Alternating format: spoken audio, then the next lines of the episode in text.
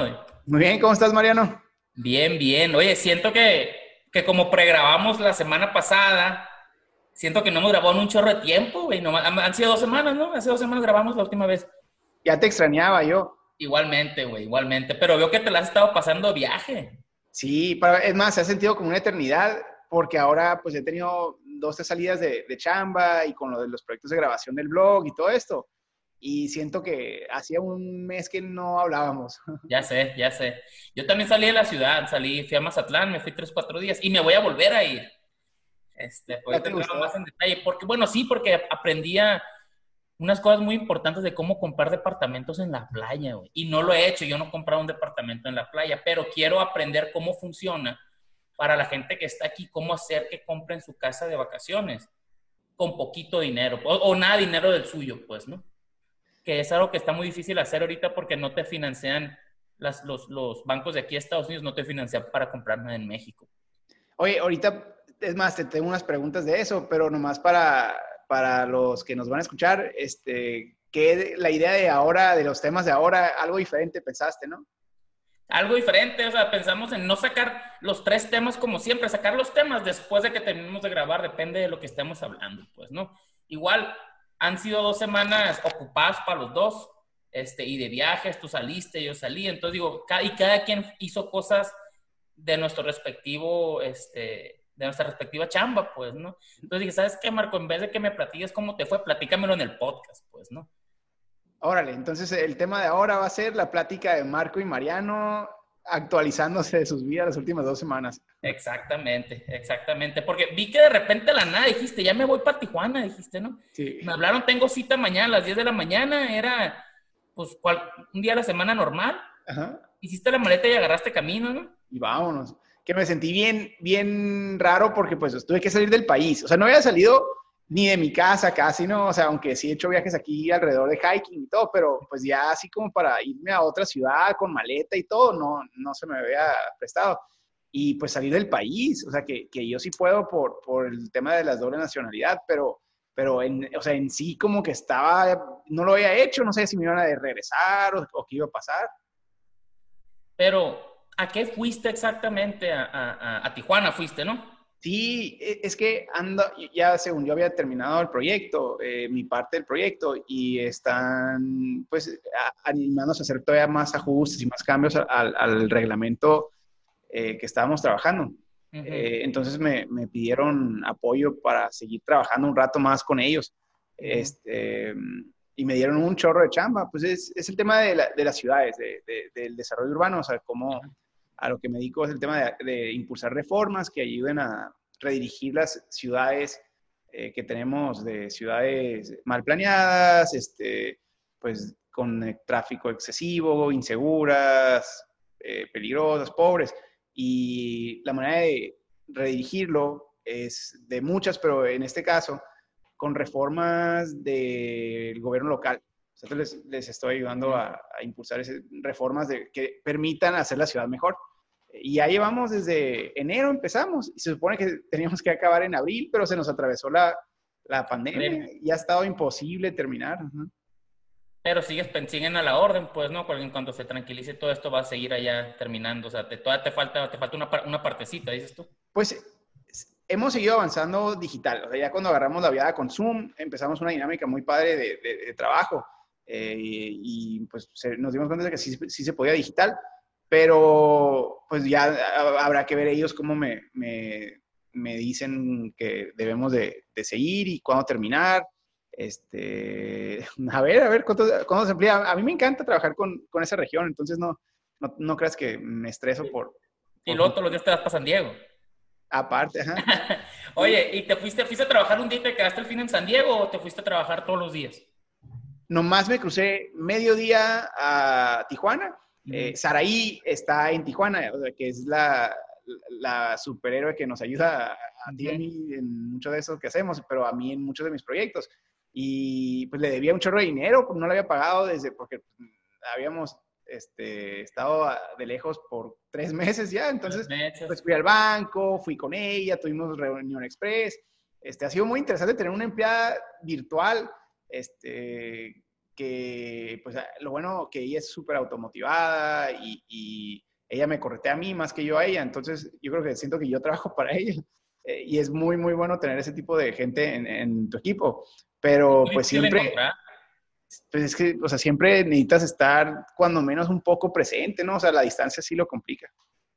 Y eso también yo digo que es, es, es muy bueno saberlo para las personas que están empezando sus negocios también, empezando en que cuál va a ser tu primera, tu primera contratación, si necesitas contratar a alguien, sí o no, este, cuáles son las cosas que tú, que tú buscaste, pues cuando dijiste, voy a contratar a la primera, a, un asistente, a alguien que me esté ayudando, ¿qué fue lo que tú buscaste? Digo, te sacaste la lotería con Saraí, pues, ¿no? Pero, pero, ¿qué estabas buscando tú? Yo necesitaba a alguien que pudiera ayudarme mucho a diseñar material visual, de diseño, este, de diseño de mensajes, de comunicación, mucho de redes sociales, para que me pudiera ayudar a administrar todo el, mi mundo digital. O sea, como tengo varias plataformas, eh, o sea, por un lado, pues trabajo en reformas locales, pero por otro lado, mucho es trabajo de difusión digital en Facebook, pues ahora en YouTube y también ahora con podcast, con, contigo, ¿no? Y páginas de internet y todo. Entonces, es como una, es un nuevo mundo del urbanismo, pero con presencia digital. Y necesito a gente que pueda navegar muy bien ese mundo. Pues entonces ella eh, tenía muy buenos conocimientos, pero aparte es arquitecta y está especializándose en urbanismo. Entonces me puede ayudar con cosas del trabajo más allá del diseño. Pues eh, era el perfil correcto para, para poder eh, este, pues, multiplicar un poco más mi, mi trabajo que está limitado a mi tiempo nomás. Oye, y siempre, siempre se ha podido tener, o sea, que trabajes con personas virtualmente, ¿no? De lejos, pues, pero nunca se había hecho tan popular, pues, como ahorita, ¿no? Que está lo del Zoom y todo eso. Y la gente debería entender que a lo mejor, a lo mejor la persona que estás buscando, por ejemplo, yo que soy de Mazatlán, por ejemplo, ¿no? Pero vivo aquí en Tucson. Hay veces que ocupo a alguien que también me ayude en mis transacciones de las casas, etcétera, etcétera, etcétera. Y a veces la persona que estás buscando a lo mejor no está en Tucson, a veces puede estar en Mazatlán, puede estar en cualquier otra parte, pues, ¿no? Ocupa ser bilingüe y movido. Pues. Entonces, entonces que la gente no se cierre a encontrar a alguien de la misma ciudad. Sí, para ciertos trabajos no es necesario. Y eso te abre una gama de posibilidades muy interesante porque pues hay gente de mayor conocimiento técnico de los temas que tú necesitas en otras partes del mundo que son más baratas. Entonces, tú pudieras estar contratando más talento y mejor talento para, para poder darle mejor servicio a tus clientes este, y ahorrándote algo en el proceso, ¿no? Nomás que sí hay que saber organizar una dinámica que funcione digital, porque pues está difícil, o sea, no, no, no es tan natural como tener a la gente en una oficina y estar supervisándolos todos los días, pues. Y luego que a las 10 la junta, pero para ella son las 11 o las 9, o sí, es una hora menos, ¿no? Entonces es, como, como aprender a, a, coordinar todo eso, pues, pero pues igual, ella es muy buena para todo eso. Sí, y, y hemos ido aprendiendo juntos. Y, por ejemplo, estamos usando una, una app que nos recomendó Stephanie de Startup Unidos, que con ella, a ver si luego la, la invitamos a que platique, una emprendedora aquí de la región, muy, muy pila. Este, y le, pues me ha pedido feedback en algunos de sus proyectos, pero ella cada vez que platicamos algo me, me enseña también. Y me enseñó de una, de una app que te ayuda a, organizar juntas de manera más automatizada.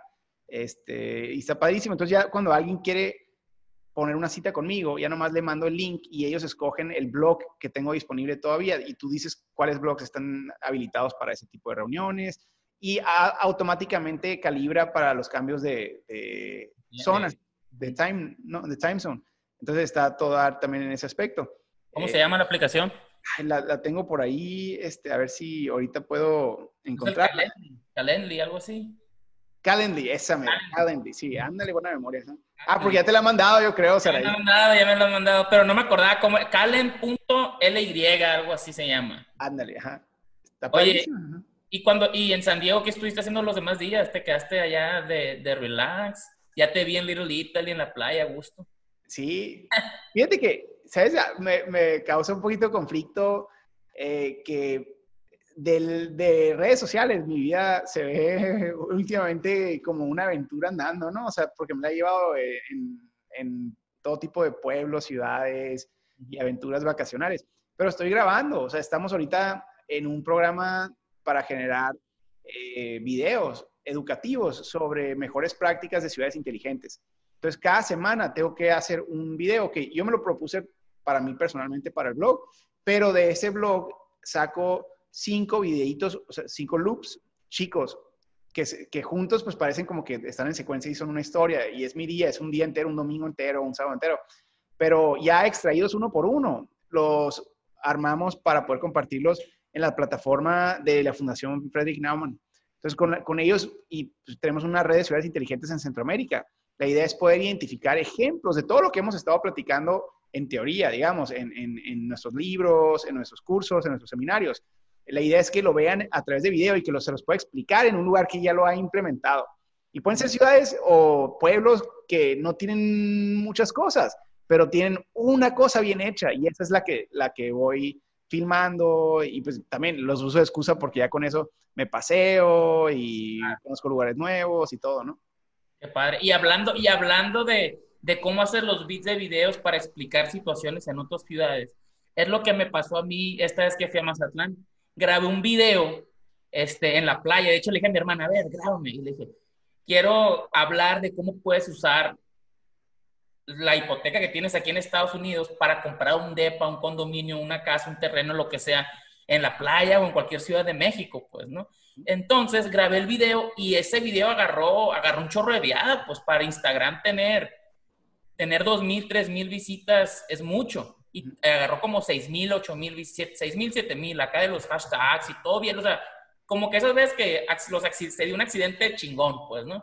Y el video empezó a agarrar popularidad y me empezó a mandar mensajes a un montón de gente este, explicándome porque se escucha muy bonito. No, pues cómprate un depa en la playa sin tu propio dinero y la frega.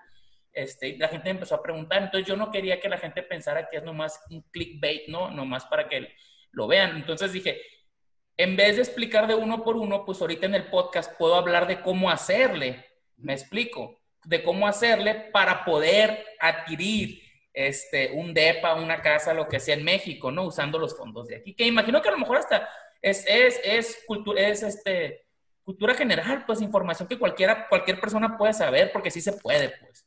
Ok, ok. O sea, con fondos de bancos americanos puedes comprar propiedades en México. Exacto. Bueno, es que antes, antes del 2000, de que se cayera la economía del 2008, 2010, si te, te prestaban para comprar depas, eh, eh, casas vacacionales o depas, lo que sea, pues en México. Entonces dejaron esos préstamos, ya no existen. Pero hay un banco, el Banamex en México, te da préstamo con, con, con, con tu pasaporte americano, pues. Te da hasta el 70% de la propiedad, entonces tú tienes que sacar el 30%. Entonces tú sacas el préstamo allá, ¿no? Sacas el préstamo allá, pero ese 30%, pues en realidad están caritas las, los depas casas de playa, te cuestan 400 mil, 500 mil dólares, pues. Entonces sacas los 150 mil, 100 mil dólares ocupas con un Home Equity Line of Credit. Vamos a poner que la casa donde tú vives, ¿no? Ahorita. Vamos a poner este, que tu papá quiere comprar un DEPA, pero quiere usar esta casa para sacar ese 30%. Va al banco y, y pide un Home Equity Line of Credit, una línea de crédito con, con, la plusvalía de tu casa y la capital, pues, ¿no? Entonces, pone tú, si la casa vale 400, vamos a poner que vale 500 mil, pero él debe 200 mil, pues tiene esos 300 mil que puede usar este, en efectivo, lo sacas, pues. Entonces, tú puedes ir a comprar la casa, el, el condominio allá. Okay. Entonces, das tu 30% y el banco te va a financiar el otro 70%. Pero los, mande a ver, perdón. Pero ahí me quedo pensando, por ejemplo, no, el riesgo es que llegue a tronar el mercado inmobiliario, queda un bajón grande y entonces le pierdes la plusvalía a la casa que compraste, pero aparte también a la tuya, ¿no? Y, ahí se te pueden apretar un poco las finanzas. Podría, podría ser, pero por ejemplo, en, en, en ciudades como Mazatlán, Los Cabos, Puerto Vallarta, pues las, la verdad casi nunca bajan de valor, pues es un boom inmobiliario muy cañón el que está ahorita, pues, ¿no? Y más con los nuevos puentes que hicieron que juntan Durán, que juntan a la gente de Torreón con Mazatlán, la carretera Guadalajara que antes hacían seis horas, ahora se hacen tres. O sea, Mazatlán está creciendo machín. Está creciendo mucho, mucho. ¿En serio? Sí. Se nota el desarrollo, pues. Yo tengo años sin ir, como, como 15 años sin ir, y me acuerdo que como que se apagó un tiempo. Se puso un poco peligrosón en esas fechas, 2010, por ahí, 2008. Pero ahorita, ahorita Mazatlán está bien padre, bien padre. ¿En serio? Ah, creció machín, este, está el malecón y luego hay un laguito atrás, entonces tienes depas con vista al lago y al parque y luego depas vista a la playa. Como Mission Bay en, en San Diego, por ejemplo, o sea, que es a donde fui también esta semana, pues que de un lado tienes la playa y luego tienes el strip de casas y comercios y calles y boardwalks y luego tienes otro lago del otro lado, entonces tienes como mar de los dos lados o agua de los dos lados, ¿no? Exacto, exacto. Y obviamente la vista al mar es más cara que la vista al lago, ¿verdad? Pero también tienes una vista muy padre que de todas maneras si no hubieras tenido una vista de la ciudad, pues no, mejor tener el laguito, pues. Oye, deberíamos de irnos a grabar un blog allá, ¿eh? Me está gustando. Eh, cuando quieras, cuando quieras. Y luego que ya trajeron equipo de primera división de fútbol, de fútbol, de fútbol, pues. Ah, ¿en serio? entonces también Mazatlán está agarrando, o sea, para que traiga un equipo de primera es porque la ciudad tiene para crecer, pues, o sea, le falta, pues, ¿no? Pues está creciendo mucho. Este, trajeron, compraron a los monarcas del Morelia y lo hicieron Mazatlán FC. Ok, ok. Y, no han ganado ni un partido, pero, pero apenas están acoplando, apenas están acoplando. Ok, va, va. Dos empates. sí, eso, eso le da mucho rating los, los deportes. yo hablo mucho el tema de las startup cities, ¿no? Que, que es de nosotros. Y, y, mucha gente escoge ciudad donde vivir dependiendo del tipo de, identidad que tenga esa ciudad. Pues entonces, tener un deporte, un equipo este, exitoso en tu ciudad o tener muchos equipos, así como que van dándole identidad a tu ciudad y es lo que hace que la gente se, se compre camisetas de su equipo y que tengan eventos así, sobre todo en torneos y al rato es, es, es una vida mucho más vibrante y eso atrae a inversionistas y atrae a gente que, que se apasiona de esas cosas, pues con tal de vivir cerca de su equipo, se mudan de una punta del país a la otra y pues al rato genera desarrollo, genera riqueza, eso. Ejemplos como Boston, el béisbol, pues. Exacto. La gente ahí es Boston Red Sox a todo lo que da. Por ejemplo, Mazatlán es béisbolera, machín, béisbolera, béisbolera de los, de los venados de Mazatlán. Entonces dijeron, a lo mejor con el, con el fútbol no va a ser tanto porque la gente es bien apasionada al béisbol. No, no, no, los mazatlecos somos apasionados a todos los deportes. Va, a haber público para también para el fútbol. Pues luego se acaba una temporada y empieza la otra, entonces siempre va a haber deportes. Entonces eso va a traer a mucho, muchas personas, pues, ¿no? Mucho, mucho nuevo turismo también. Sí, claro. Son cosas que hacer, pues. Es, es tener entretenimiento en tu ciudad para poder mantener a la gente divertida, pues. Y si no vas a hacer eso, pues metes música, metes conciertos, metes todo tipo de festivales, de arte, de, lo que sea.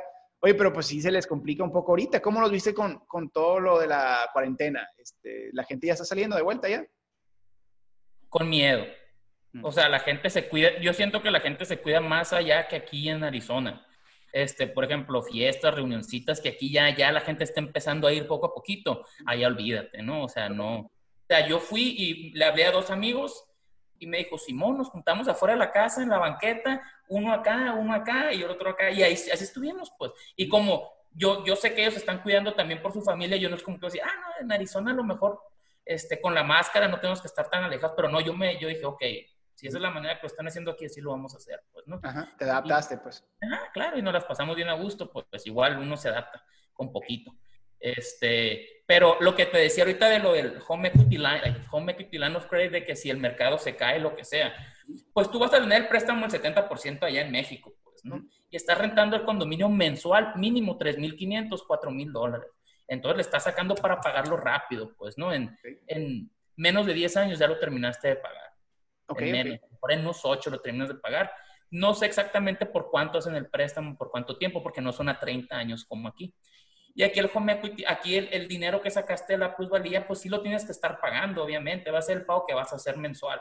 Pero si se cae el mercado, lo que sea, este, puedes refinanciar, entonces ya no tienes ese pago, entonces ya nomás se agrega al, al, valor de la casa o a lo que debes en la propiedad. Pues lo que tienes es que no le vas a estar sacando, no le vas a estar sacando todo el porcentaje de la plusvalía que tienes, le tienes que dejar un espacio de un 20% por si, de, por si la economía se llega a caer o el mercado cambia. Pues. Ok, ok, ok. Ah, pues interesante. Sí, digo. Que eso, eso se puede hacer también en Estados Unidos, o sea, en, bueno, en casi cualquier lugar, ¿no? O sea, no nomás en Mazatlán, sino que se puede hacer en cualquier ciudad que quieran hacer ese tipo de, inversión. Exacto, exacto. Pero si quieres comprar un departamento, departamento en San Diego, puedes ir aquí al Banco of America y el Banco of America te puede hacer el préstamo, pues, ¿no? Siempre y cuando, pues, demuestres con tus ingresos que puedes pagar los, los dos, las dos hipotecas, o si ya tienes esta casa pagada, pues, que, que tienes para pagar el DEPA o que puedes usar esta casa como de, de, de colateral, pues, ¿no? En caso de que no, no, no hagas el pago allá, pues, ¿no? Pero DEPAs de playa son garantía en mi punto de vista, ¿por qué? Porque siempre se rentan, pues. Siempre. Bueno, ahorita con el coronavirus ya nada, nada estaba a salvo, ¿no? Pero ya tengo una tía que es property manager allá, entonces ya está volviendo a ver movimiento. Oye, y por ejemplo, con aquí en Tucson, o sea, la gente que conoces y creo que tú también tienes Airbnbs, ¿no? Este, ¿cómo, ¿Cómo está el mercado ahorita? ¿La gente ya está viajando y está rentando Airbnb también? Ya, ya la gente ya volvió. Yo ahorita me deshice los Airbnbs, pero cuando empezó todo lo de la pandemia, yo tenía reservaciones desde marzo hasta julio.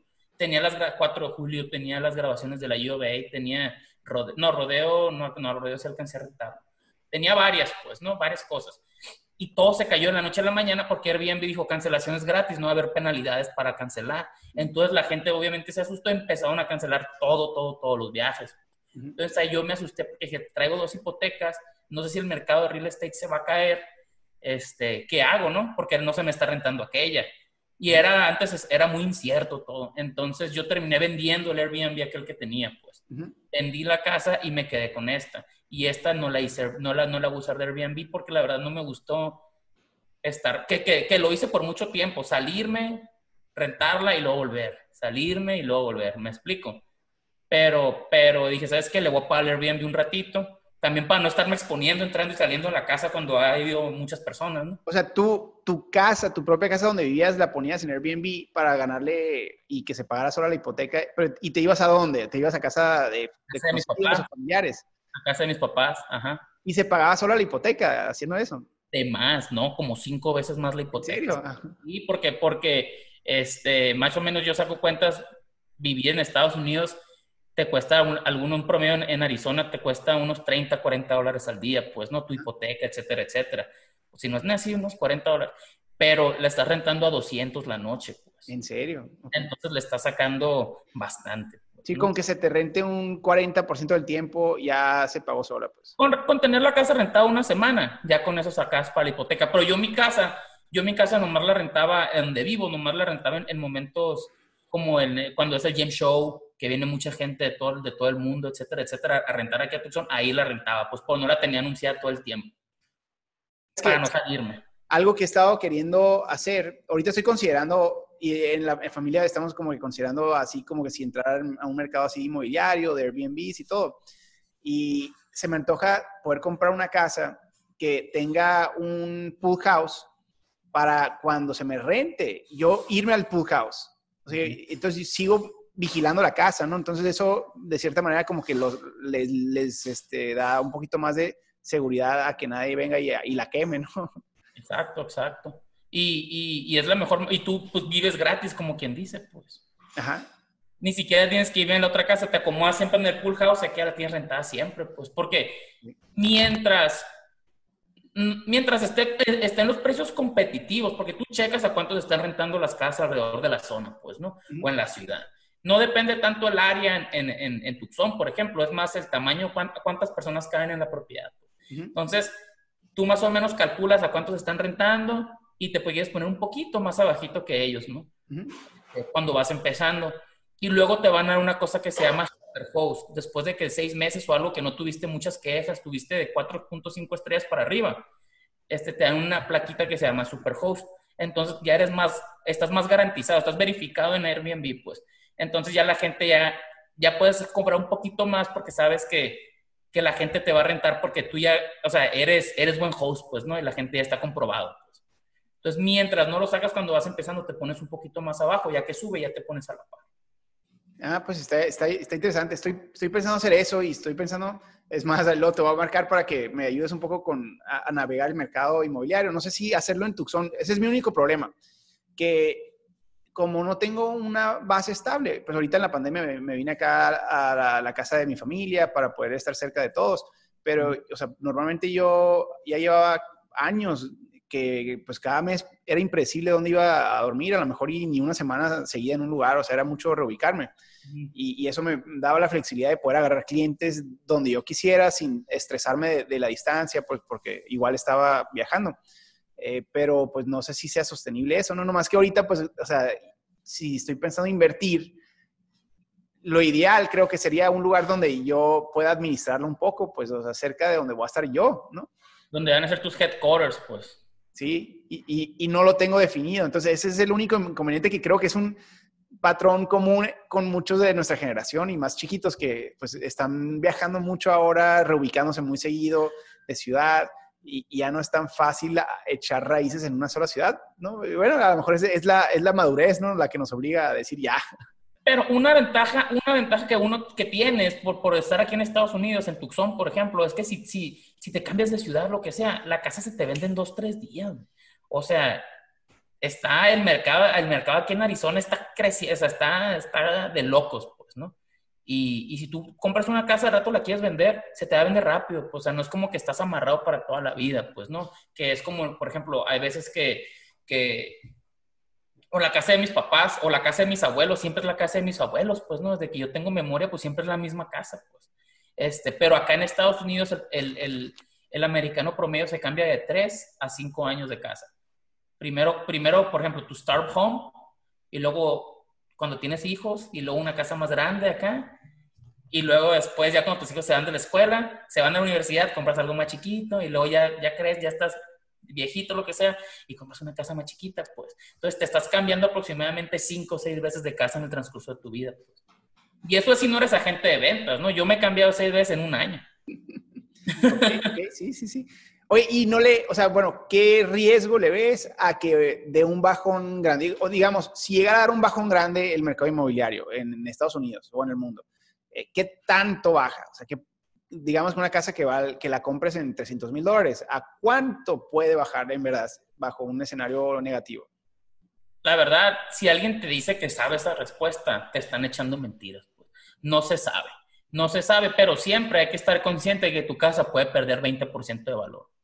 Pero es como las stocks, no la vendas, pues. Véndela, no, o sea, no la vendas y baja, quédatela. Si puedes mantener la propiedad, si puedes seguir viendo ahí, no la vendas, porque va a volver a subir y puede subir más fuerte.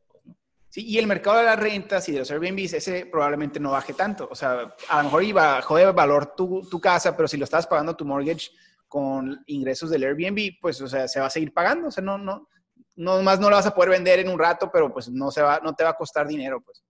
O, la rentas de que un año a una, a una familia, pues, y, te, y te, te despreocupas hasta ver qué pasa con la economía, pues, ¿no? Igual no tiene que ser Airbnb, porque igual también, si se cae la economía de alguna manera, pues la gente va a dejar de viajar mucho, pues, ¿no?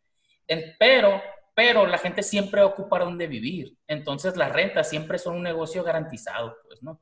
Ahora, es, no es fácil este, tener, tener este, inquilinos, pues rentar, la verdad no es, no es una tarea sencilla, pues. Pero si lo sabes hacer, puedes vivir muy bien de eso. Más puede ser tu único negocio, pues, las puras rentas, pues, ¿no? Y nomás empiezas con una y con esta sacas para la que sigue y para la que sigue y para la que sigue, pues. Sí, al rato, o sea, si vas agregando una por año, digamos, o si te empeñas a hacerlo de, una manera estable y consistente, una por año que vayas agregando a tu cartelera. Eh, al paso de 10 años ya tienes 10 casas, o sea, ya tu patrimonio de 2 millones de dólares, oye, muy bueno, o sea, en crédito todavía un gran, un gran porcentaje, ¿no? Pero... Y a los 60 años tiene 10 casas pagadas, güey. Échate un promedio de, 20, de 250 mil dólares por casa. Hecha tiene 2 millones, millones y medio de dólares ahí en, el puro real estate. Sí. Y al momento que... Nueve rentadas, o sea, pagadas y nueve rentadas. Pues. Nueve rentadas. Y ocupas una feria de rápido de algo, pues vendes una. Ese es el resumen del libro de Padre Rico, Padre Pobre. O sea, ese es exactamente, pues, o sea, si, si vas construyendo tu patrimonio con activos que te generen rentas, que la casa, pues es lo más, o sea, un inmueble eh, residencial es es el, el más tradicional de toda la historia, pues, y, no hay falla, pues. O sea, está a veces difícil empezar. Yo creo que el, gran reto para muchos es cómo adquieres tu primera casa de negocio, que es la que pues a lo mejor no tienen nada ahorrado y, pues entonces sí está difícil. Pero ya que entras a ese, a ese, a ese caminito, ya la segunda y la tercera y la cuarta como que ya va a agarrar ese paso, pues, ¿no? Ya se te hace más fácil, ya se te hace más fácil. Es más, yo he comprado casas y ya tengo al inquilino antes de tener la casa. O sea, ya sé que me la va a rentar, pues, ¿me explico? Este, y luego puedes hacer muchos contratos, puedes decir, ¿sabes qué? Cómpralo, te la rento con opción de compra en cinco años, etcétera, etcétera. Pues hay maneras que te puedes poner creativo que te puede beneficiar a ti, le puede beneficiar a otra persona. este, pero sí, la, clase, la clave es empezar con la primera propiedad. Sí. Y hay gente que, a mí la, la gente me gusta ayudar a las personas gratis, güey. Si alguien, si alguien tiene preguntas, lo que sea, mándenme mensaje. Yo les puedo explicar yo cómo le hice, pues, ¿no? Este, porque la verdad yo, yo, pues yo junté para mi 3% de, de enganche, o sea, junté mis 5 mil, 6 mil dólares. 5 mil, 6 mil dólares. Pues. O sea, 3% para el first home es con lo que lo puedes sacar. 3.5. 3.5. 5%, pues, ¿no? Entonces junté eso y yo con eso compré mi primera casa, pues. ¿no? ¿Y, ¿Y, cuánto se tiene que demostrar de, de, ingreso anual como para que los bancos te tomen en serio? Depende de qué, de qué tipo de casa quieres comprar. O sea, si quieres comprar una casa de 200 mil, este, más o menos, que es el precio base en, en, en Tucson, uh -huh. pues es el, el, el, salario promedio son como, creo que como 50 mil dólares. Entonces sí te alcanza, pues, ¿no? Ahora depende también la deuda, ¿no? Porque si ganas, si ganas, este, 3 mil dólares, bueno, 4 mil dólares al mes, un decir, ¿no? Pero tienes tres pagos de carro y cada carro te cuesta 600, 700 dólares al mes, pues todo eso te afecta, pues, ¿no? Y que si no tuvieras ni un carro, puedes comprar una casa más grande, pues. Entonces yo siempre digo a las personas, si vas a comprar casa, primero compra la casa y luego compres el carro. ¿Por qué? Porque cuando tienes casa, fácil te financian el carro, pero cuando tienes carro es más difícil que te financien la casa. Ah, mira, bueno saber, ok, ok. Digo, pero se, se, se, se, se la gente automáticamente, la, la, mayoría de las personas normalmente tienen el pago de un carro, pues entonces espera que tengas el pago de un carro, pues, ¿no? Sí. Ahora hay personas que tienen el carro, que tienen la moto, que tienen el Razor y que, y que tienen cuatro o cinco tarjetas de crédito acá hasta arriba. Entonces ahí es cuando te dicen, ¿sabes qué? Vamos a hacer un plan para bajar tus deudas, para subir tu crédito y en un año, año y medio ya puedas comprar casa, ¿no? Ok, ok. Pero todo eso lo, lo hacemos, o trabajamos con las personas, pues, ¿no? Y, y, y, le damos una lista de cosas que tienen que hacer y los estamos monitoreando ahora. Ya si lo hacen o no lo hacen, ya no está en tus manos, pues, ¿no? Sí, Depende sí. mucho de cada quien. Ah, pues está bien. A ver, ojalá, ojalá gente que esté así considerándolo te mande mensaje, porque sé que varios me han platicado, es más, de que, oye, lo voy a marcar a Mariano a, a ver si me puede dar tips para esto. Eh, pues ahorita es cuando. Exacto. Y yo, yo trabajo en Estados Unidos, ¿no? Entonces lo que sé del real estate es más que en Estados Unidos. Pero si tienes alguna pregunta de, de México o en cualquier otro lugar, pues lo averiguamos juntos, pues, ¿no? Uh -huh. Y aprendo yo también. Ah, pues muy bien. Te vas a hacer yo haciendo preguntas. Yo creo que ahorita yo, mi reto va a ser decidir si va a ser en California o, o Arizona, o sea, para invertir, que allá pues es carísimo, pero pues también la, la, el mercado de renta ya está bien interesante. Entonces, por eso como que sí la pienso. Pues sí, nomás vas a tener que ahorrar un, un enganche más altito nomás. Pues, ¿no? sí. Igual es el mismo 3%, pero 3% de 200 a 3% de 600 mil es diferente. Pues en vez, de, en vez, de, vender un riñón, voy a tener que vender los dos. Ándale, ándale. Y, don, y, y donar sangre diario. Sí. Te dan 100 dólares. pero junta, pero el que se junta, se junta. Sí, sí, sí. Sí, igual empezar, yo recomiendo empezar en Arizona, ¿no? Por los precios, por los precios, ¿no? Uh -huh. Y puedes comprar, y puedes comprar en Arizona, y, o sea, si te vas a vivir a California, puedes rentar este y comprar allá. Y como vas, mientras vivas un año en la propiedad de Arizona, puedes comprar otra segunda casa, pero puede ser como tu first home, pues, ¿no? Tu primera propiedad, tu primaria. Y tienes que dar el 3.5, porque ya cuando vives en un año, un año en una propiedad, ya te puedes cambiar a otra. Y mientras vayas a vivir en la otra, también tienes que dar el 3.5. Si no vas a vivir en la otra o si te vas a, a, cambiar antes del año, la vas a tener que comprar como propiedad de inversión. Entonces tienes que dar el 20%. Ok, ok. Uh -huh. Uh -huh. Ah, pues bueno. Igual, igual, se puede escuchar como más complicado de lo que es, pero es sencillo. Ok, muy bien. Pues, ¿qué, ¿qué otro tema traemos esta semana? Pues te voy a contar que yo me voy a ir a Mazatlán otra vez el jueves. Ok. y, te, y, vamos a tener más temas de los que vamos a hablar cuando llegue. Fui y la tienda de Mazatlán FS estaba cerrada. Ajá. Entonces no me pude comprar la camisa, quise comprarme la camisa, la primera camisa del equipo, ¿no?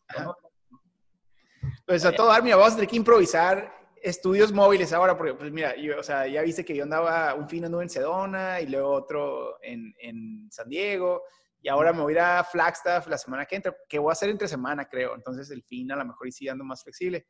Pero me gusta, Startup Talks ahora se va hacia se amplía de grabación cuando uno hace sus estudios. Pues es que lo padre es que lo podemos grabar donde, que, donde estemos, pues. Me explico, donde estemos. Mientras hay una cheve en la mano. Órale, perfecto. Que nos falló ahora, pues porque es lunes y a lo mejor y... Estamos grabando a deshoras. Y, y la verdad, los lunes yo me propongo ya no tomar los lunes. Bueno, de lunes a, de lunes a jueves. De lunes a jueves no tomo alcohol, nada. Oye, ¿Eh? Un cafecito rico nomás. Sí, una coquita cero de vez en cuando. Oye, para la gente que nos está escuchando, que nos diga qué les pareció este, este tipo de, este, nuevo segmento, no sé, bueno, este experimento que estamos haciendo, no tocamos ningún tema, no dijimos, vamos a hablar de esto, de esto y de esto, dejamos que la plática fluyera. Igual hablamos de negocios y hablamos de bienes raíces, hablamos de tu viaje a Tijuana, hablamos de lo que haces allá y, y, y pues díganos qué les pareció. Muy bien, perfecto, Mariano. Y vamos a tratar de tener a, entrevistas. Entrevistas emprendedores también va a ser un segmento que vamos a tirar. Ahí vamos a estar mandándoles varias sorpresas próximamente. Así es, así es.